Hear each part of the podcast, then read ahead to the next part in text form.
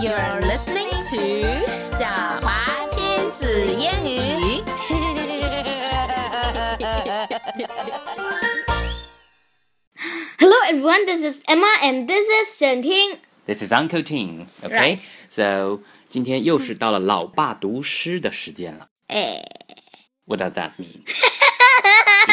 Do you feel happy about that? Are you expecting it? was expecting it. 你对此充满了期待。 Yes， OK, that's great. 嗯、今天呢，我们来读一首有点可笑的什是，么呢？有点，我们因为春天到了，我们肯定要读一首跟春天相关的诗。春天但我又觉得不得呢了，我们可以读一不得了首特别著名的关于春天的唐诗春晓，以及它的英文翻译。春晓，对对对对对，这首《春晓》，春晓，春晓你会背吧？你先背一遍，我听一下。春晓，春眠不觉晓，处处闻啼鸟。夜来风雨声，花落知多少。 Okay, uh, do you know the uh, the poet of this poem? What's his name? 唐沈听， No，唐孟浩然。哦嗯，春眠不觉晓，处处处处闻闻啼啼鸟鸟。夜夜来来风风雨雨声声，花花落落知多知少多少。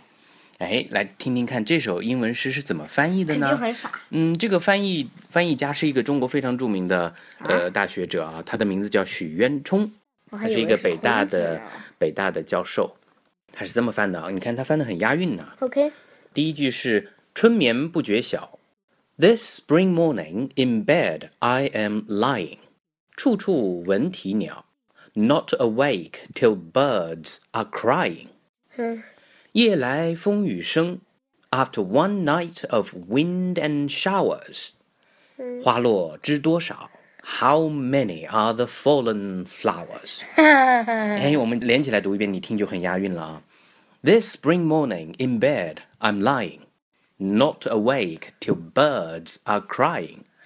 After one night of wind and showers, how many are the fallen flowers？哈，翻的是不是很好？很傻。嗯，不能这么说，怎么能这么说呢？你是觉得可能跟中文的对比起来，是觉得哎呀，没有中文的好听，是不是的，简直是当然了，因差 为太远中文的了诗歌，因为可能是因为语言的缘故，中文的诗歌念起来每一个字都铿锵有力的，是不是？对。来，现在你来念中文，我来念你英文，或者说你来念英文，我来念中文都可随以。便，我想两个都念。那好吧，你来念一遍。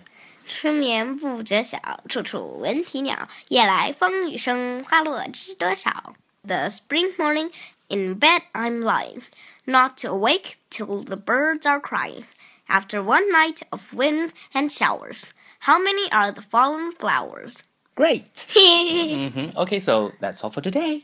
goodbye. Bye.